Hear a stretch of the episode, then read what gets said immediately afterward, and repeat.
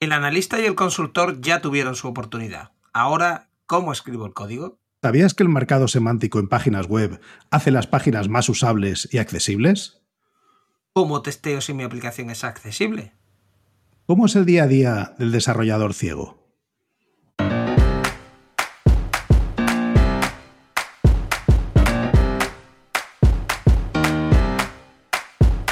Bienvenidos a Unicode U00D1. El podcast para desarrolladores móviles y no tan móviles patrocinado por MongoDB. Yo soy Diego Freniche. Y yo soy Jorge Ortiz.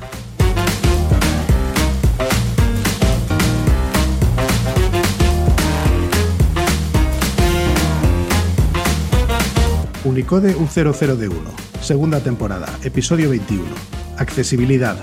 ¿Cómo lo hago? Hola, bienvenidas y bienvenidos a un nuevo episodio de Unicode U00D1. Hoy tenemos como invitado a Jonathan Chacón. Jonathan es Accessibility Lead en Cabify y desarrollador e investigador en accesibilidad, usabilidad y nuevas tecnologías en su tiempo libre. Hola, ¿cómo estáis? Jonathan, ¿cómo estás, Jorge? Buenas, Jorge. Buenas, Diego. ¿Qué tal, Jonathan? Teníamos Pues, aquí a las hordas aclamando a ver si hacíamos el tercer y prometido episodio de accesibilidad, en el que tocábamos hueso, ¿no? Y ya pinchábamos, Sí. cortábamos carne y me han dicho que te vas a lanzar hoy. O sea, yo he oído Sí, que sí. vamos a entrar a, a código ya. Sí, mundo del desarrollador, desde el punto de vista del desarrollador. Ya el diseñador, el analista y el diseñador de experiencia de usuario tuvieron su oportunidad y ahora le toca al desarrollador. Bueno, y entonces, ¿y cómo se desarrolla? O sea, esto es desde el punto de vista del desarrollo, pero esto es lo mismo en todo. O sea, yo ahora tengo que implementar y tú me dices, hazme la aplicación móvil, hazme web. ¿Esto es igual en todos lados? ¿O es, di- es diferente según la plataforma? ¿O cómo va? Pues te comento, eh, normalmente todas las tecnologías tienen una API de accesibilidad o un sistema de marcado semántico para las interfaces. O si tienes suerte, terminas en una plataforma que hay sistema de marcado semántico y accesibilidad esperando que sea todo en uno, que en algunos casos no lo es. Por ejemplo, en UIKit para los de iOS tenemos UI Accessibility, en, en Coco eh, para AppKit en Mac tenemos eh, NS Accessibility, en SwiftUI lo han integrado en el propio SwiftUI, en Android pues está android.core.accessibility allí, en Jetpack Compose están algunos elementos incluidos en la semántica y está el punto set semantic y ahí hay un montón de elementos de accesibilidad.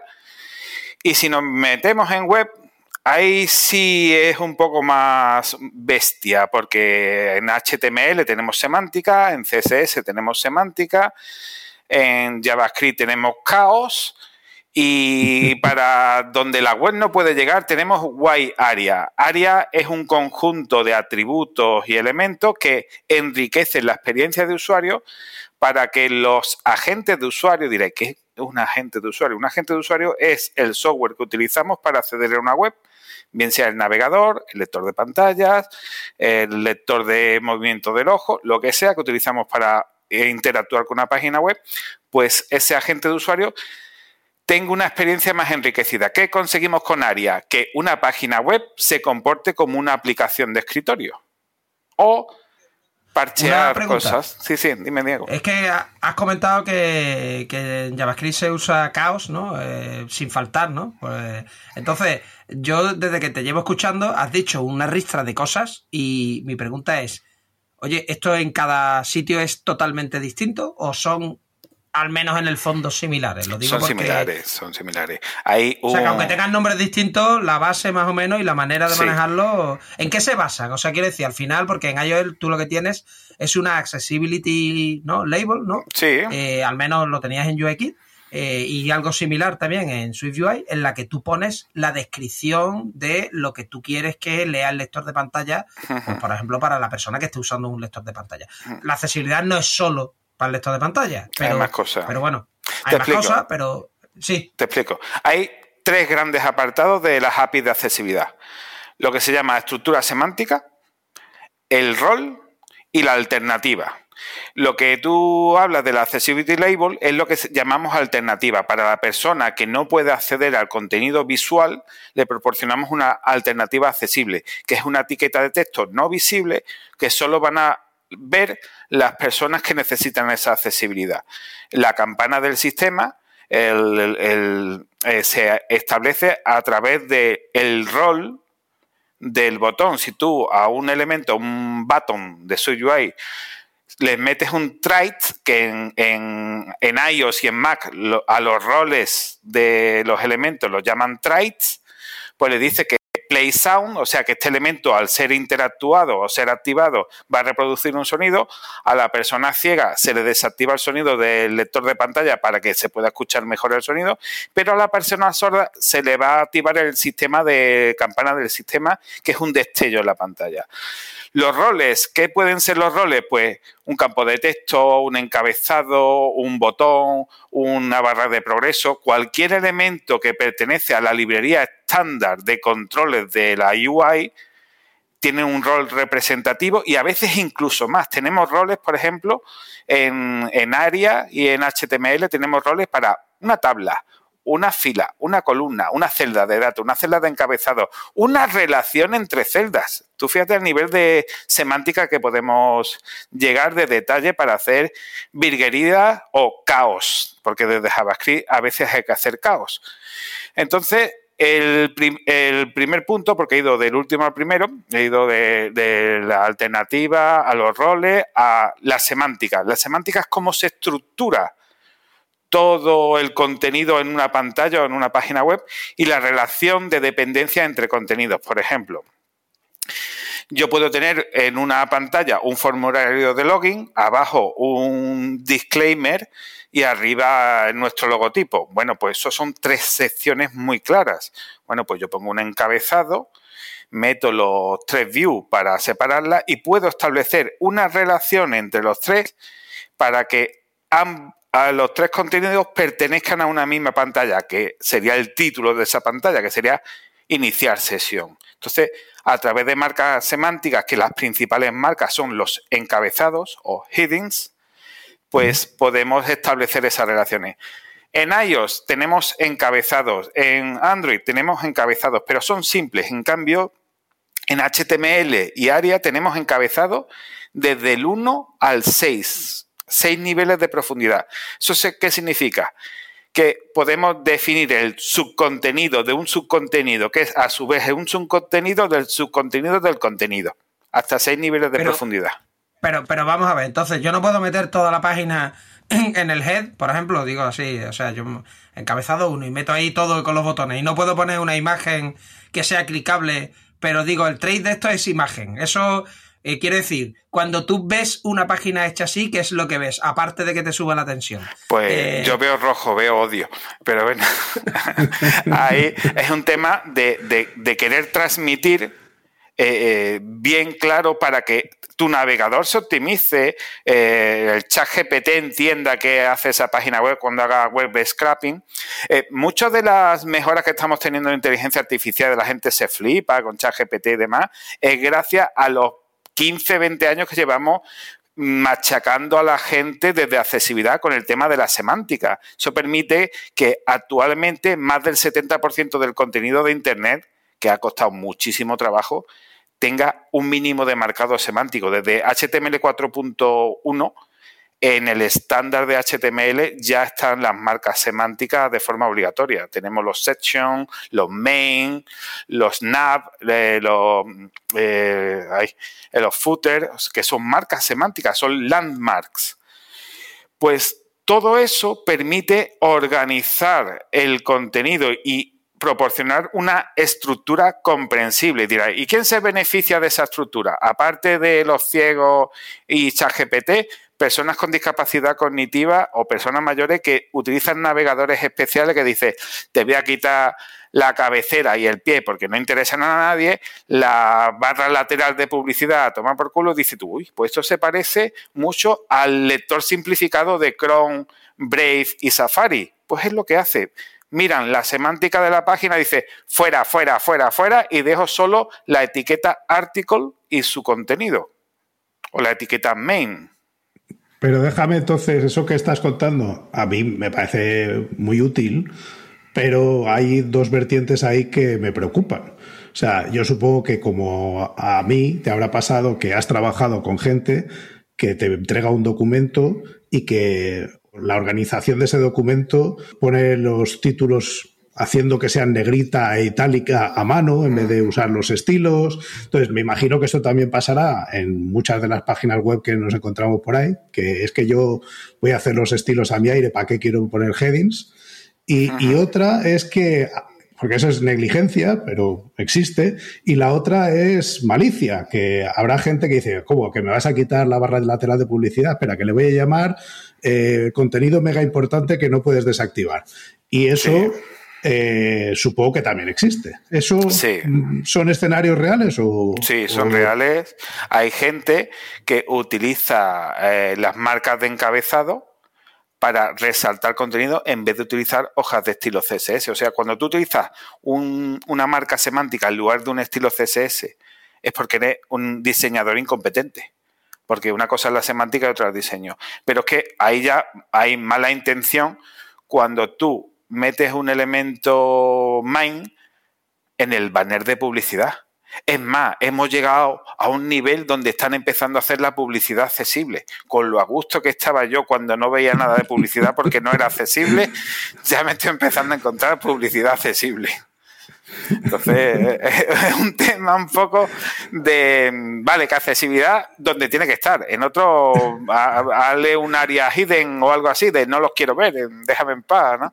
Entonces, malicia en todas partes quisiera terciar aquí eh, con una cosa y es que has comentado el tema del lector simplificado de Safari, que yo como me tengo que poner ya las gafas de leer, lo uso más de lo que quisiera, pero claro, eso es una mejora de accesibilidad que a mí me viene súper bien, ¿no? O el tema del tipo este dinámico que tienen los móviles, que se puede poner el, tipo de letras más grande, ¿no? O más pequeño, ¿no? Y sin romper las cosas, si la estructura está clara y no te ha pasado eso, en decir...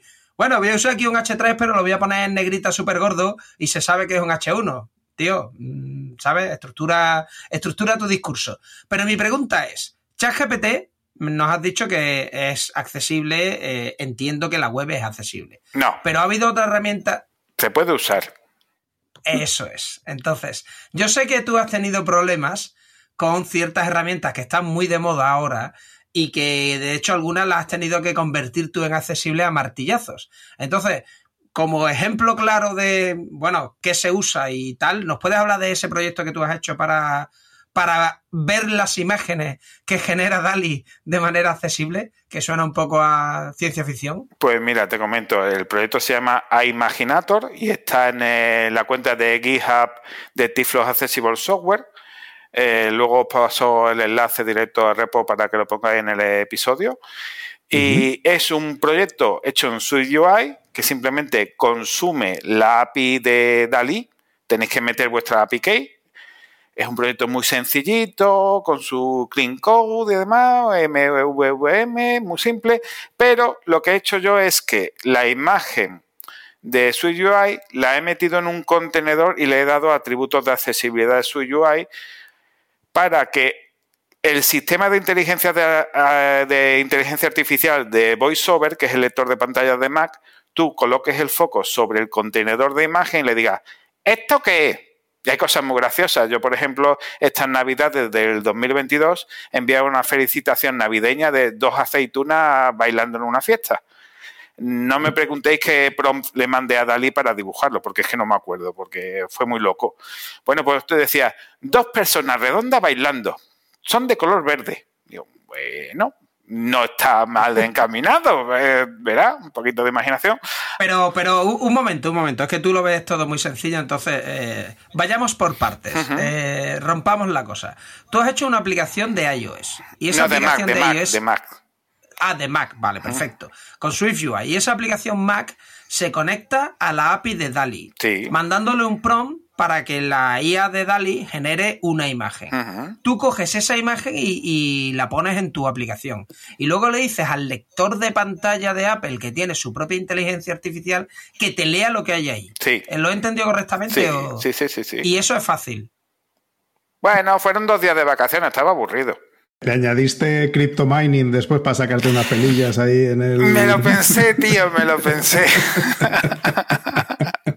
No, mira, UI es muy productivo. O sea, tú te metes en UI y tiene el esqueleto de una aplicación eh, en una tarde. Es muy productivo. Es como Jetpack Compose. A mí lo que me retrasa de Jetpack Compose es que Android Studio en, Mac pues hay veces que se arrastra, pero Jetpack Compose y su UI mm, yo me siento cómodo y, es muy productivo. Su UI más que Jetpack.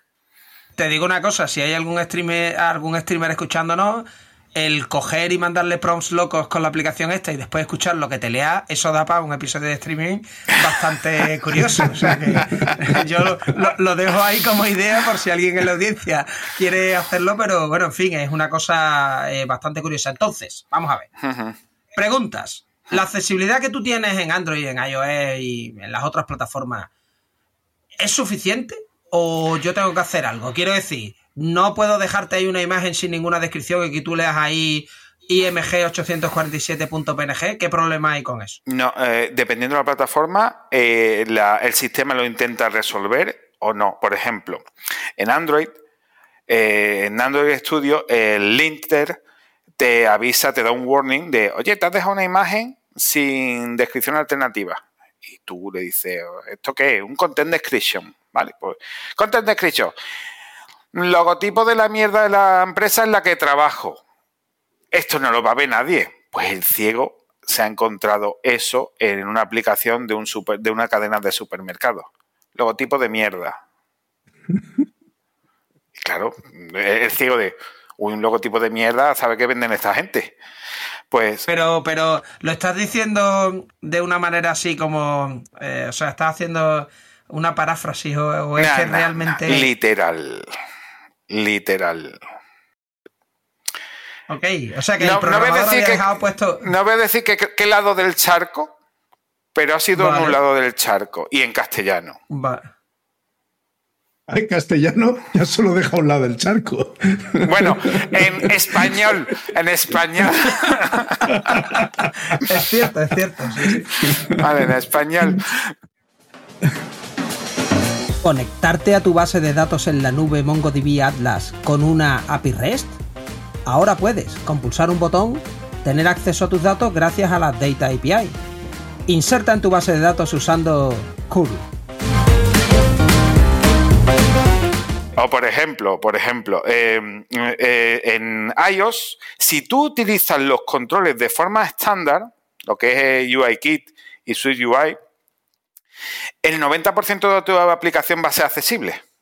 Si tú empiezas a meter colorinchi, a meter cosas raras, por ejemplo, yo voy a coger un label y que se comporte como un botón, teniendo el elemento button, pero bueno, tú, tú vas de guay. Pues entonces empezamos a crear barreras de accesibilidad. Entonces tú tienes que coger, que coger UI Accessibility y el punto Accessibility, el modificador de su UI, y empezar a parchear las cagadas que estás haciendo. En HTML es más jodido, porque en HTML tú haces una estructura con HTML, ¿vale? Le metes CSS, cuidado con los colorinchi y los tamaños y los valores absolutos para dimensiones y posiciones. Bueno, venga, tenemos cuidadito. Y ahora empieza a meter funcionalidad con JavaScript y con React. Por cierto, no es la misma accesibilidad en JavaScript que con React, porque cuando empezamos con los frameworks de JavaScript hay framework compatible con ARIA, hay framework compatible con la semántica de HTML5 y hay framework que dice, este es el button y si quieres tú cambias el renderizado y lo parseas como tú quieras. Dice tú, entonces, ¿para qué uso este framework? Pero bueno, cosas que pasan. Pero señala a los culpables, Jonathan. ¿Qué, framework es ese que estás diciendo? Ionic. Ionic, con nombre y apellido, claro. Sí, sí. Si lo hace mal, que lo sepa la gente para que no se meta ahí. Ionic mete un P on click mete un enlace. Mete un puñetero enlace, no, yo meto un P y le pongo un clic. Pues no. O por ejemplo, mete lo que se llama un, un cell spacing, eh, una imagen que lo que hace es hacer bulto para mover las capas. Pues deja un elemento al renderizar ese HTML como un IMG sin el atributo alt. Cuando no hay atributo alt, en la capa del AOM, del Accessibility Object Model del navegador embebido en esa aplicación, intenta darle información al usuario como sea. ¿Qué hace? Convierte en descripción alternativa, que es el atributo AL, en el SRC de ese elemento IMG. El SRC es el nombre del fichero de imagen. Y así me encuentro yo de, bienvenido al supermercado. IMG 143.jpg, IMG 122.jpg, porque es un degradado de color y son imágenes puestas una debajo de otra en color. Dice tú, eso, me como 27 imágenes. Venga, ole, bien, vamos, vamos, venga. Eh, mm, entonces, son cosas que al renderizarse, dice tú, vale, voy a intentar ocultarle esas imágenes al usuario por el tema de accesibilidad. Tú lo haces en React, tienes area-hidden igual a true, tú tienes JavaScript HTML, ¿vale? Pero es que en Ionic o en PhoneGap, que ya está muerto y bien muerto que está, tú intentabas meter un atributo de área o intentabas modificar el renderizado y a veces no te dejaba. Y decías tú, es que hay barreras de accesibilidad que en ciertas plataformas no son solucionables a menos que lo hagas de otra manera además de, la que no sean solucionables, lo que nos estás contando viene a querer decir que ni siquiera nadie lo ha probado. O sea, porque cuando te aparece este logo de mierda o te, sale lo de las imágenes IMG 1, 2, 3, 7, nadie le ha dedicado 10 minutos a aquello al hacer la lectura de la página principal para un caso de accesibilidad, ¿no? Claro, es que ahí ya nos metemos en el apasionante mundo del testeo de la accesibilidad que ya hay, eh, hay desarrolladores y, y testers de QA que les dice, ¿sabes lo que es un lector de pantalla? Si es una persona con tiempo libre que se sienta a mi lado y me lee la pantalla. O sea, no tienen ni pajolera idea de qué es el mundo de la accesibilidad. Que sí, que a lo mejor sale un manual y demás.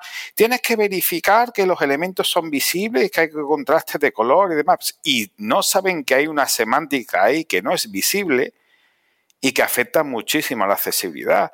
Y es una cosa que Apple en su última guía de diseño de interfaces humanas intentó dar mayor publicidad y en la, y en la keynote de la WWDC eh, le dio más publicidad a la guía de relaciones entre Apple y las personas de, pues somos inclusivos y llamamos a las personas personas. Bueno, no lo va a llamar ficus, pero y a esa guía de accesibilidad y de pues, que la hemos actualizado y nos enteramos los tres pavos que siempre sabemos de accesibilidad y estamos pendientes, pero el gran cuerpo de desarrolladores no les llega noticia. Y volvemos a ese tema.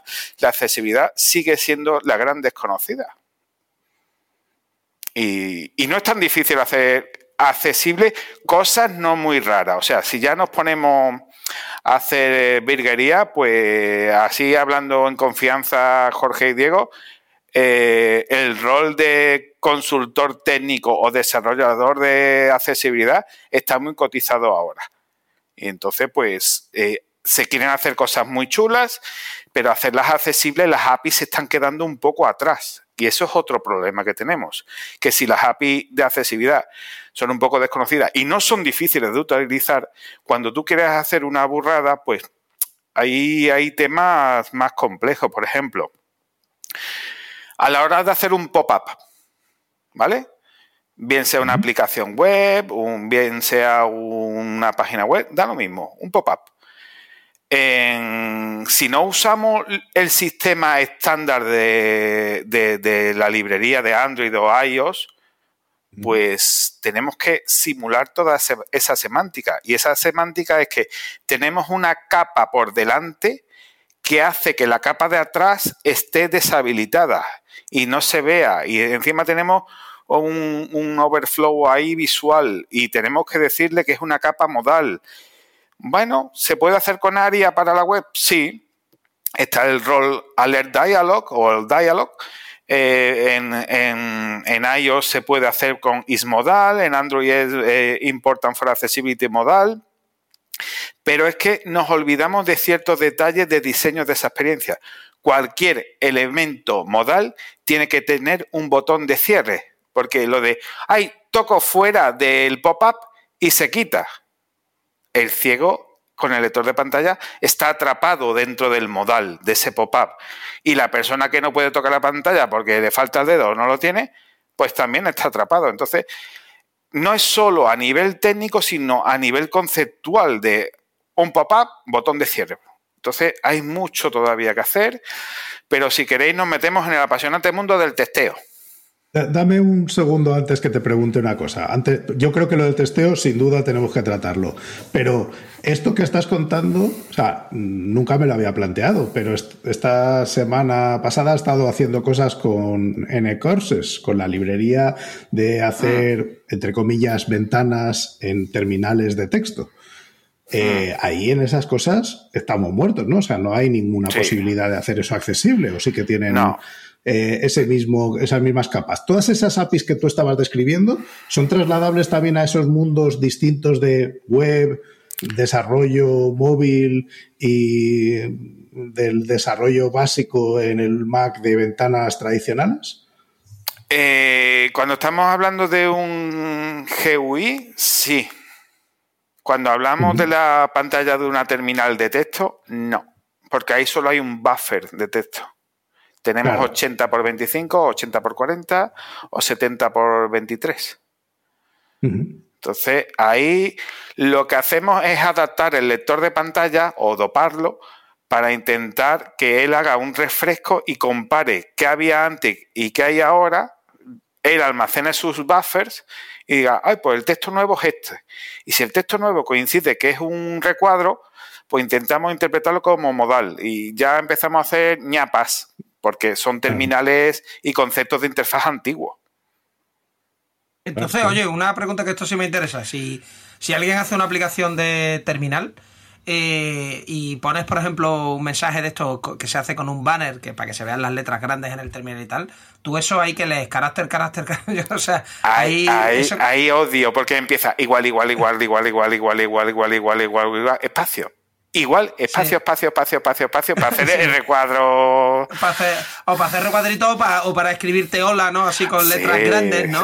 Y claro, tú lo que leerás ahí será una colección. Claro, aquí la única solución realmente sería tener dos versiones, o sea, pasarle un flag a la aplicación que sea, oye, mm, ejecútalo en modo de accesibilidad y que te quite todo eso adornos mm, como los banners o, o, que te haga los pop-ups de una manera más clara, como borrando todo el fondo y poniéndote el pop-up él solo, ¿no? Algo así. ¿Conocéis lo que es un MUD, MUD, Multi-User Dungeon? Sí. un juego, ¿no? El juego este en texto que te vas a matar dragones y demás. Bueno, pues eso sigue de moda y los ciegos es como el Emacs, pero sin editar texto. Ahí está, es matando bichos. y ahora, ahora ya solo falta que aparezca, como has dicho, Trades antes, ya, ya ha salido Emacs, en este capítulo pronto saldrá Rust. Ah, bueno, de Rust tengo que hablar. Continúe, de Rust tengo continúe, continúe, por favor. Bueno, pues en muchos moods eh, hay un modo ANSI Color, eh, o sin ANSI Color, pero es que además muchos moods se están modernizando para quitar los dibujos y es un, modo de accesibilidad Y lo que hacen es, en vez de ponerte el logotipo de, no sé, de Bastard, de Callandor, de Simauria, que son distintos moods, pues te ponen el texto y punto. Que la gente que ve dice, muy simplón, pero el ciego está feliz. Y es simplemente quitar esos gráficos hechos por ASCII y verás más accesible para todo el mundo. Y hay gente que lo prefiere jugar, porque hay gente que incluso juega en el móvil al mood, que ya que tiene los dedos pelados para estar ahí dándole al vicio. Pero bueno, hay gente pato. Eh, ¿Volvemos al testing o qué? Ah, ibas al Rust, perdón, perdón. Sí, las librerías de generación de interfaces que he probado con Rust, no. Eh, eh, bueno, en realidad es una hecha con Python y se enlaza con Rust. Entonces no, no sé a, quién echarle la culpa, si a RAS o a Python. Entonces, a Python, a Python. Vale, vale, pues entonces Python es el culpable. vale, vale. Volviendo a ver, hay, distintas alternativas, ¿eh? O sea, tienes, tienes Wasm y sobre Wasm puedes poner You o puedes poner GUI o cosas de ese estilo. You, You, he probado You. ¿Y qué tal? Esa, esa es la que no, te eh, gusta. sí, sí, no, no, no. Porque pues no veo nada poner. Es, es que pone Canvas. Y yo, ¿Canvas qué? Claro, le meto la inteligencia artificial, el lector de pantalla, apareciendo el recuadro con el texto, ok, cancelar. Y yo, mm, vale, yo no veo nada, pero está pintado, es un canvas. Sí, no, suena muy útil. Dime, Diego. Que volviendo al, tema del testeo, si yo, o sea, yo hago mi aplicación y tal, y claro, y yo no puedo testearlo porque para eso necesito un móvil para ciegos, ¿no? O un ordenador para ciegos. No, no, no. o sea, yo el navegador, pero el, Firefox para ciegos, ¿de dónde me lo bajo? Porque es imposible testear, ¿no? O, no, no. o es que las herramientas ya las tenemos. Las tenemos ahí ya. Tú coges tu teléfono Android o tu teléfono iPhone. Espérate, que lo tengo silenciado para que no molestase. El mío ya viene de serie hablando, pero tú le quitas la voz y tú le dices a tu iPhone, oye Siri, activa VoiceOver. De acuerdo, he activado el ajuste VoiceOver. Y ya está, y ya tocas la pantalla y puedes hacer tonterías.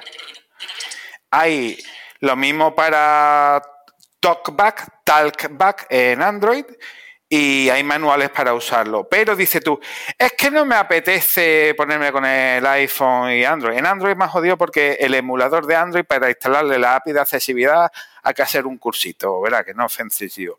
Pero en iOS tenemos el Accessibility Monitor de Scout que, verá, no es perfecto, pero ayuda, ¿vale? Y ahí donde tenemos que tener claro una cosa es qué elementos son principalmente visuales, por ejemplo una imagen, pues activas VoiceOver y lo tocas en la pantalla de tu iPhone.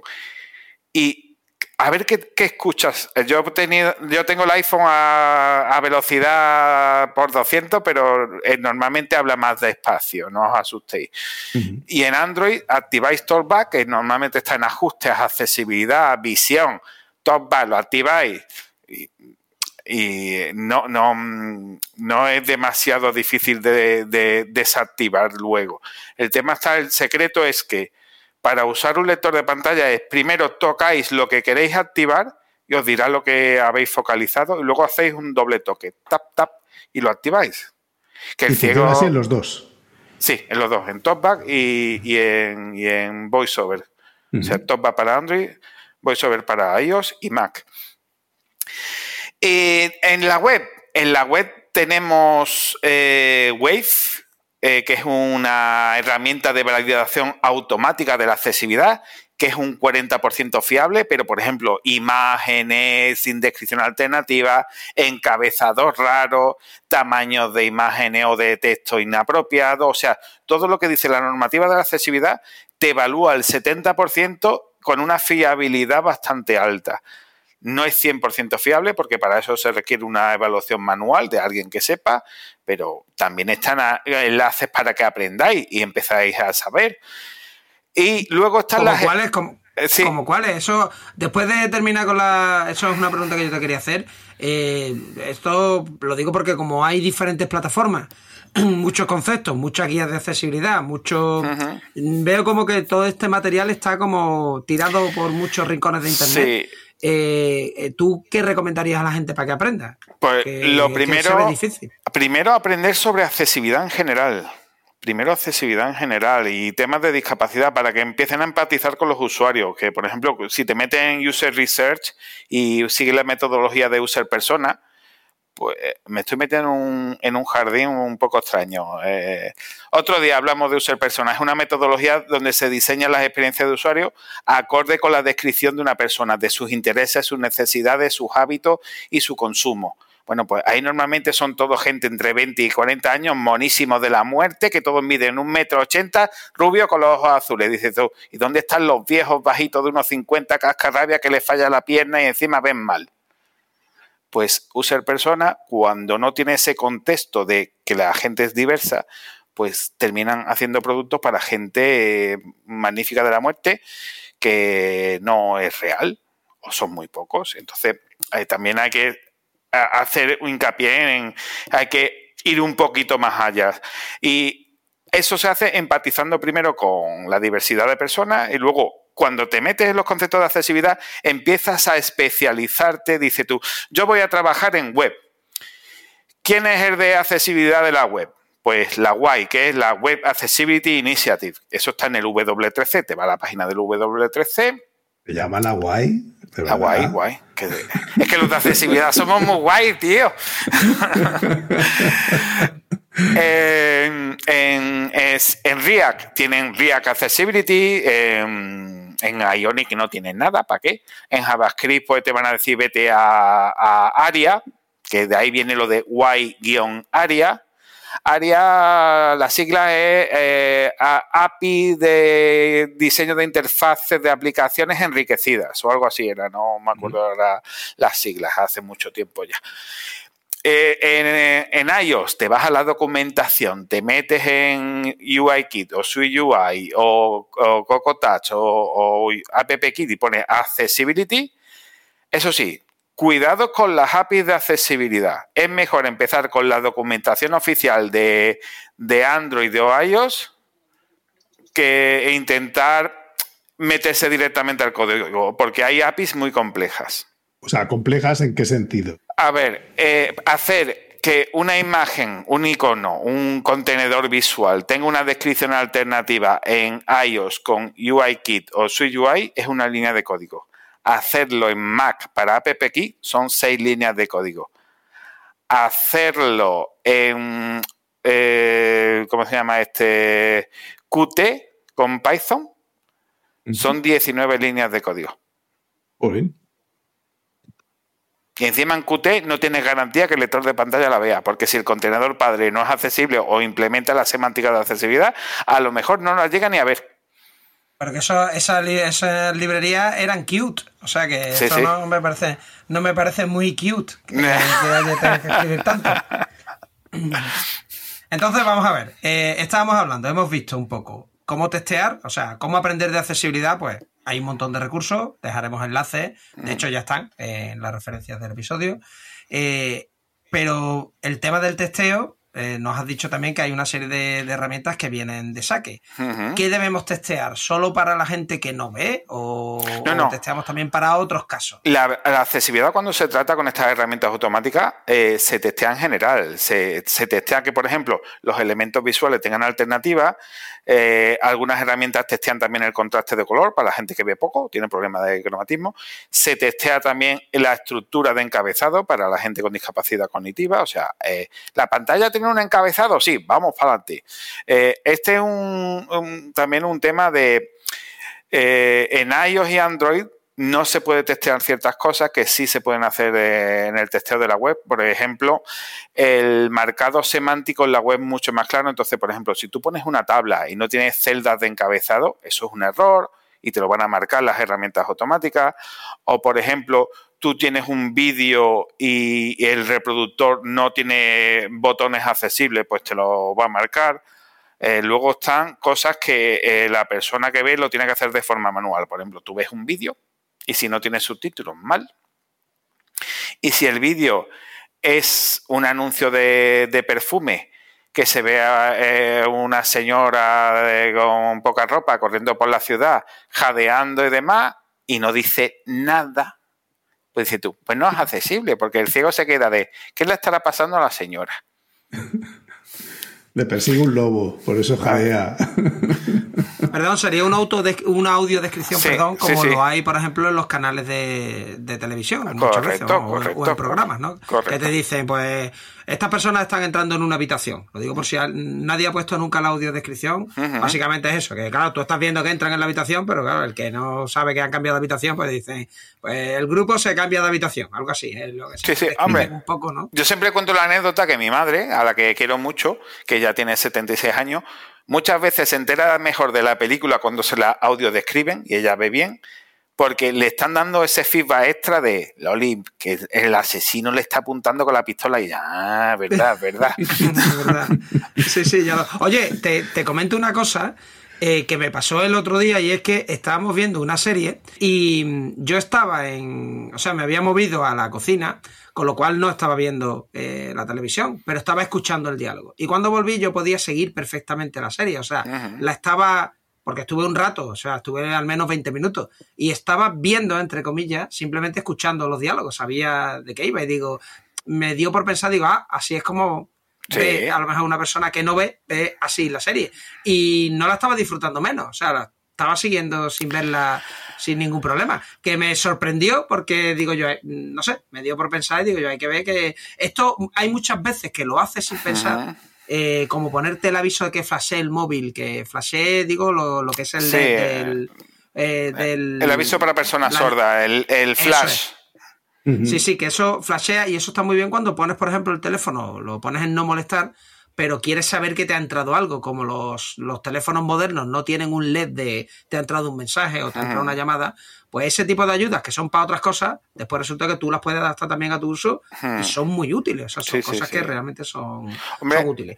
Todo el tema de, de, de Dalí, de la generación de imágenes, eso ha salido a partir de una inteligencia anterior que lo que hacía era interpretar cosas. Y era para temas de accesibilidad, de esto qué es. Y, y le le han dado la vuelta y de a partir de un texto te generó la imagen. Y, Sí, el, el OpenCV, ¿no? Que, era, Sí. que no era currículums abiertos, sino que era para, para hacer computer vision, ¿no? Sí, O sea, sí, yo- sí, sí. Que, que la gente de OpenCV se sigue nutriendo de la accesibilidad. Ya cosas como un, eh, eh, un perro robot chino eh, se está utilizando en centros comerciales y va a llegar aquí a Europa para guiar a personas ciegas o ayudar a personas que están allí parados en plan de no sé dónde ir y se te acerca el perro que tiene una pantalla LED en la cabeza de ¿usted dónde quiere ir? Y al ciego pues le hablará.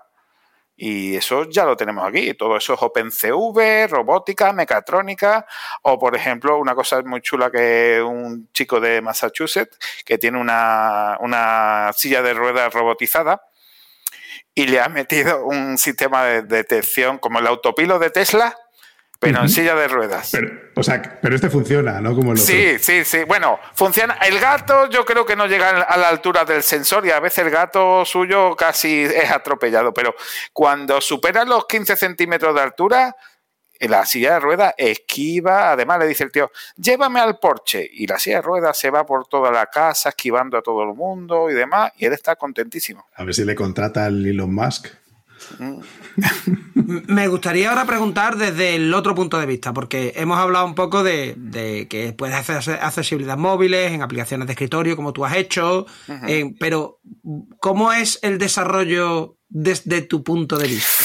Quiero decir, estoy seguro que hay mucha gente que se pregunta, pero si este tío no ve cómo programa, o sea, tú, por ejemplo, ¿cómo lees el código? ¿Lo tienes en la cabeza? Eso es imposible, nadie memoriza el código, ¿no? ¿O- o ¿Cómo va? Eh, un poquito sí. Eh, lo que es eh, la estructura de cómo tienes definido el código, eh, los ciegos ejercitamos mucho la memoria. Pero eh, nosotros, el lector de pantallas que utilizamos, bien sea por braille o bien sea por, por síntesis de voz, la voz sintética, eh, eh, vamos viendo un foco de una línea de código cada vez. Entonces nosotros en nuestro buffer cerebral vamos almacenando, la- empieza la tú empiezas final class, mi clase abre llave, dice, ah, comienzo de clase, pi, pi, pi. Entonces utilizamos las propias herramientas de ordenación, el, el, el collapse y el span de clase y de funciones, que eso que nadie usa de ¿Quién va a querer ocultar el cuerpo del código de una función? Un ciego para poder recorrer una clase que tiene mil líneas. Porque yo colapso todos los elementos y voy descolapsando.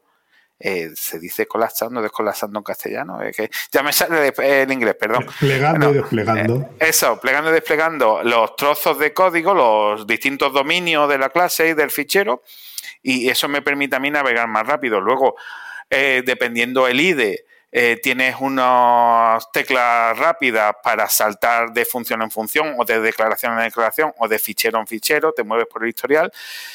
Lo que sí, las herramientas de desarrollo son problemáticas para mí cuando estamos hablando de, por ejemplo, eh, el, diseño de interfaces mediante arrastrar y soltar, la- las consolas de depuración que te llenan, por ejemplo, 5.000 líneas del buffer del log de la aplicación de golpe. Yo no puedo leer 5.000 líneas de golpe.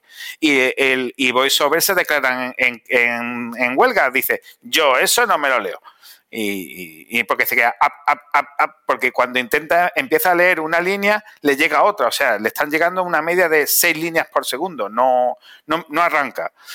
Entonces son herramientas que hay que buscar otros modelos de interactuar con ellos. Para eso están los breakpoints, para eso hay alternativas y yo me he tenido que crear mis propias herramientas de depuración porque las oficiales no las eran. Que eso es uno de los problemas que tenemos las personas con discapacidad, que cuando a mí me preguntan, oye, ¿yo puedo aprender a desarrollar como tú? Yo, sí, pero aparte de conocimientos y destreza tecnológica, hay que tener mucha paciencia, muchas ganas de cacharrear y muchas ganas de abrir tu camino, porque no es imposible, pero no es tan sencillo de aprender a programar una aplicación en 14 días. Pero bueno, ¿quién dijo miedo? ¿Quién dijo miedo? Entonces, cuando Microsoft, eh, ha habido eh, bastantes atentos, pero el que surgió y se quedó fue el Language Server Protocol, que al final es el que le añade semántica al código, ¿no? que te permite estructurar y te entra en el árbol abstracto de la sintaxis del lenguaje y dice, bueno, aquí empieza una función. O sea, eso es lo que vosotros estáis utilizando a la hora de procesar el código, si lo he entendido bien, ¿no? Sí, a través de las herramientas del IDE para interpretar ese código. Por ejemplo, tú en Scout pulsas Control 6 y te aparece un pop-up con el listado de todas las definiciones y declaraciones que hay en el fichero abierto. Si pulsas Control 5, te sale un listado de los ficheros que están en ese grupo o en ese folder que estás editando en el explorador de proyectos. ¿Vale? Entonces, eh, en Android Studio pues tiene sus otros atajos eh, es que me vienen los de Windows ahora que no los de Mac, eh, pero bueno. Eh, entonces, es un tema de aprovechar la semántica que tiene el código y los atajos que tiene la herramienta de trabajo y exprimirlos. Y, por ejemplo, Instrument, que Diego lo ha sufrido. Yo no sé, Jorge, si tú has trabajado en iOS. Eh, es muy mm, visual. ¿Qué hago? Que mm. yo la depuración de Instrument me la llevo a Scout, que Scout para mí sí es accesible. Entonces hago la depuración y el análisis ahí. Y en Instrument simplemente lo dejo para observar el report final, que es un texto y lo puedo ver. Pero todo que me vengan barritas y ahora sí, ahora no, es tan visual que no, no me es útil que estamos hablando desde el punto de vista de un desarrollador ciego. Visual Studio, por ejemplo, si ha el bueno, no el Visual Studio Code, el grande. he, dicho bueno y no debería haber dicho bueno, sino el grande. Por cierto, me gusta muchísimo cada día más Visual Studio Code para más. Cada día es más accesible. Es lento de cojones, pero cada día es más accesible. Vamos a tener que marcar este episodio como explícito, ¿eh? Totalmente. pues todavía no hemos hablado de Qt, pero bueno, eh, no, de no hablaremos, no. no, ahora volviendo al tema del testing y del desarrollo, yo el testeo lo hago en dispositivo porque es la única manera de que todos los atributos de accesibilidad se reflejen, porque en los simuladores no hay API de accesibilidad, en Accessibility Monitor de Code eh, hay el, 80, 70% de los atributos de accesibilidad y en el emulador de Android eh, instalar TalkBack lo instalas, pero tienes que usarlo desde teclado. No puedes hacer gestos porque TalkBack no ve los gestos del emulador. ¿Por qué usamos lector de pantalla para la accesibilidad? No porque yo sea ciego y sea el pejiguera de la accesibilidad que viene a este podcast. No, es que el lector de pantalla es el producto de apoyo, la herramienta para la accesibilidad de personas con discapacidad que aprovecha todos los elementos de semántica y de accesibilidad que están en todas las API y en todas las plataformas. Los lectores de pantalla se saben que son mejores o peores dependiendo del soporte que le den a esa API de accesibilidad. Si es un soporte completo, se considera que es un lector de pantalla maduro. ¿Y la mayoría lo son? Sí, los mayoritarios. Por ejemplo, en VoiceOver solo hay uno porque Apple no deja meter otro. En Android está el oficial, que es TopBack, que da soporte a... Es que lo de Android es muy curioso porque Google te hace una API de accesibilidad que ni, ni siquiera ellos usan. Porque en iOS ya he dicho que si tú utilizas los controles estándares de UIKit o su UI, si no haces nada raro, tu aplicación es accesible con muy pocas barreras, muy pocas. En Android, mm, si tú usas los controles estándares, eh, tienes una accesibilidad del 60, 70%. Si usas Jetpack Composite, llegamos a ese 80% de, de iOS, pero cuidadín, porque en las transiciones y demás se puede perder el foco. Tienes que eh, meter un tema de semántica, de set semantic. Pero si tú usas Android con las activity en XML y demás, eso un grigay porque la accesibilidad no está por defecto en Android y ya vamos por la versión 13 y es una pelea que tenemos. Y, ya en la web, si tú haces un código HTML bien estructurado además, es accesible, empiezas a, hacer tontería con JavaScript y Document Write, que el Document Write debería estar prohibido. Diréis, ¿por qué? Porque el Document Write escribe en el DOM, en el Document Object Model, pero el DOM inserta ese elemento sin que se actualice el AOM, el Accessibility Object Model. Entonces, tú metes la hora con Document Write, pero el ciego no se entera de, pues aquí debería haber un reloj. Y es por la forma de interactuar con el DOM, que no debes usar Document Write, sino Get Element by ID y porque, hay gente que no sabe.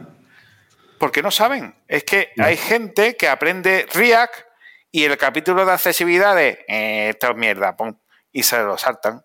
Cuando la documentación por defecto explique bien qué hay que hacer, pues encontraremos que, hay cosas más accesibles. Y estamos en una buena época porque empiezan a hacerlo. La gente de, de RIA y de Apple y, Google sí están metiendo de, oye, que esto hay que hacerlo así. Y a veces te explican por qué, y otras veces no te lo explican, pero tú dices, esta es la forma buena. Y estamos encontrando cada vez más aplicaciones estándares que presentan menos barreras de accesibilidad. Estamos en una buena época. Porque el problema es cuando se ponga de nuevo el sustituto o heredero de Flash, eh, como dice un compañero de accesibilidad, cuando los diseñadores quieran programar, con todo mi cariño para los diseñadores, pero empiezan a, hacer cosas que son visualmente preciosas, pero ni Macromedia Flash tenía API de accesibilidad, ni Silverlight la tenía, y lo que estoy viendo yo que están haciendo con algunos frameworks de, JavaScript, que es usar el canvas de HTML para presentar toda la interfaz, pues eso no tiene nada de accesibilidad. Pues sí, pues yo creo que le hemos dado una buena vuelta. Seguro que las hordas piden más, pero ha estado bien el repaso. Hemos podido hablar de Emacs, que es un objetivo cada vez más importante de este podcast. Y hemos hablado de Rust, aunque fuera mal. Entonces, yo creo que casi, casi podemos mm, agradecerte mucho que te hayas prestado. Y, Nada, un placer. como siempre, ya sabes dónde estamos cuando tú quieras volver a venir. Bueno, otro día, si queréis, hablamos, pero de otra cosa que no sea accesibilidad. Yo, ya creo que con tres capítulos. la, trilogía está terminada. Lo que sí animo yo a la gente es a que pruebe tu proyecto, mande una serie de prompts locos a Dali y después escuche lo que le lee eso y que lo que le lee se lo mande de nuevo a Dali. A ver si haciendo así, ¿no? Un, hacemos que el universo implosione buscando. Hay, hay muchas cosas chulas de una IA enseñando a otra IA y se están haciendo cosas chulísimas, que es lo malo, que le den a la gente que tiene acceso a esas API tiempo libre y vacaciones, porque se hacen cosas muy raras. Yo reconozco que tengo mi parte de culpa, ¿eh? que eh, estas navidades he hecho cosas muy locas. Pues que lo prueben y que tuiten la imagen y la descripción y nos incluyan para que lo veamos. ¿Vale? y así nos reímos los tres. Muy bien. Muy bien. Pues muchas gracias, Jonathan. Un placer. Y hasta siempre. Venga, hasta luego. Hasta luego. Gracias por escucharnos. Si te ha gustado y quieres que podamos crear nuevos episodios, te pedimos que nos ayudes a difundir este podcast. Puedes decírselo a tus compañeros, retuitear cuando anunciemos nuevos episodios, suscribirte para que se descarguen los nuevos episodios automáticamente o, todavía mejor, puedes ponernos una valoración espectacular en tu plataforma de podcasting. Si tienes sugerencias sobre cómo podemos hacerlo mejor, propuestas de invitados o contenidos, ponlo en un tuit mencionando a Diego, arroba de Freniche, o a Jorge, arroba JD Ortiz. Te recomendamos atender a los meetups de Realm. Tienes el enlace en la descripción y si tienes dudas sobre Realm o MongoDB, puedes participar en los foros. Si podemos aportar algo a tu comunidad, estaríamos encantados de atender a vuestros eventos, podcasts, conferencias o meetups. Por último, queremos recomendarte nuestro podcast hermano en inglés, The MongoDB Podcast, presentado por Michael Lynn y en el que se entrevista a desarrolladores, emprendedores y empresas. Lo tienes disponible en las principales plataformas de podcasting. Esto es todo por este episodio de Unicode U00D1 Podcast. Hasta la semana que viene.